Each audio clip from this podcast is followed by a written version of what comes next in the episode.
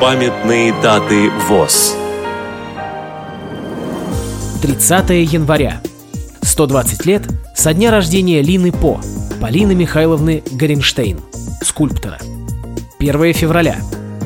95 лет со дня рождения Владимира Васильевича Макарова, музыканта, преподавателя.